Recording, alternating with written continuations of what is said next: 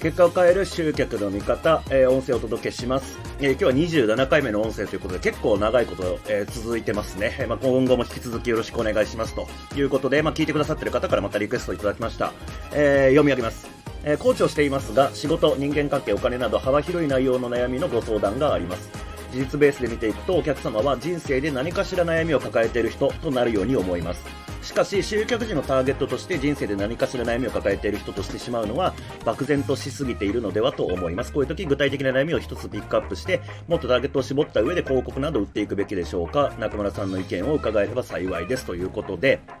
えー、まあ、この手のね、えー、悩みを持っている人は多いんじゃないかなと思います。特にコーチング、まあ、このね、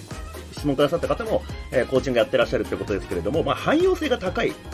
まあ、なんていうんですかね、手法、メソッドを使ってる人にとって、まあ、A さん来てもらってもいいし、B さん来てもらってもいいし、C さんでも大丈夫なんですよっていうことって、まあ、多々あると思うんですよ。えー、コンサルティングもそうですよね。うんまあ、ある程度のあの領域の中であれば何持ってきてもらってもとりあえず大丈夫っていうのが大体コンサルとかコーチングやってるとうんと、まあ、汎用性が高いからできちゃうっていうことでそうなるとこのターゲットのところで、まあ、こういう質問が、まあ、発生してくるというところですね。んで、うんと、そうなんですよね。まずね、一つやってしまうことですよね。あの、要は、この質問で、えっ、ー、と、ピックアップすると、まずは人生で何かしら悩みを抱えてる人となるように思いますと、この事実ベースで見るとね。えー、っていうことなんですけど、これって、まあ、全体をこう平均して言うとこういうことですよねっていうことじゃないですか。要約すると、みたいな。そう。だから、うんとこれやっちゃうとまずいわけですよ。あの、要は、例えばそれこそ、なんかスピリチュアル系のものだったりとかすると、なんか幸せになりたい人とかってなっちゃうし、えー、僕みたいな、こう、マーケティングとかね、そういう系の話になってくると、売り上げアップしたい人みたいな感じになっちゃうわけですよ。まあ、平均すると、売り上げ上げたい人ですよねとか、平均するとみんな幸せになりたいと思ってますよねみたいな話になってくるんで、まあ、こうなると当然ね、えー、まあ、うまくいかないわけです。まあ、基本的にはあの絞れって言われてますからね、こういったターゲットっていうのが。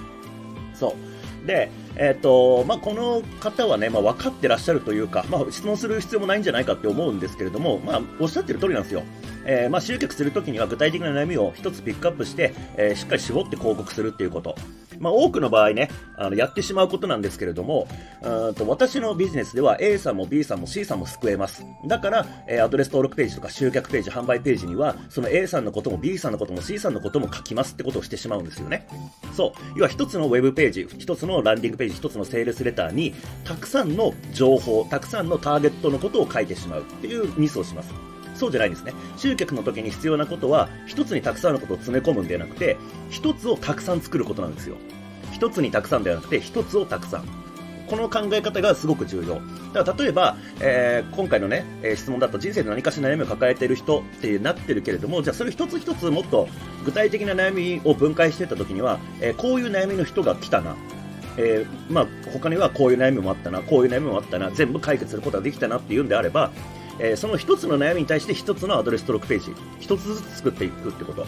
たくさん、えー、ターゲットとして想定できる人がいるんだったら、例えば5通りのターゲットが想定できるんだったら、5個のアドレス登録ページを作りましょうってこと。5個のセールスレターを作りましょうっていうことです。まあもちろんね、その物理的にあの時間が足んないとかっていうこともあるんで、その5つを一気にね、同時展開しようっていうのはいきなりは難しいと思うんですよ。ただ究極的に言うと、あなたが解決できる悩みっていうのを一色たりしてしまうんではなくて、一つ一つに対してアドレス登録ページを作る。セールスレターを書く。こういうことをやっていくのが、まあ、究極的にはやるべきことです。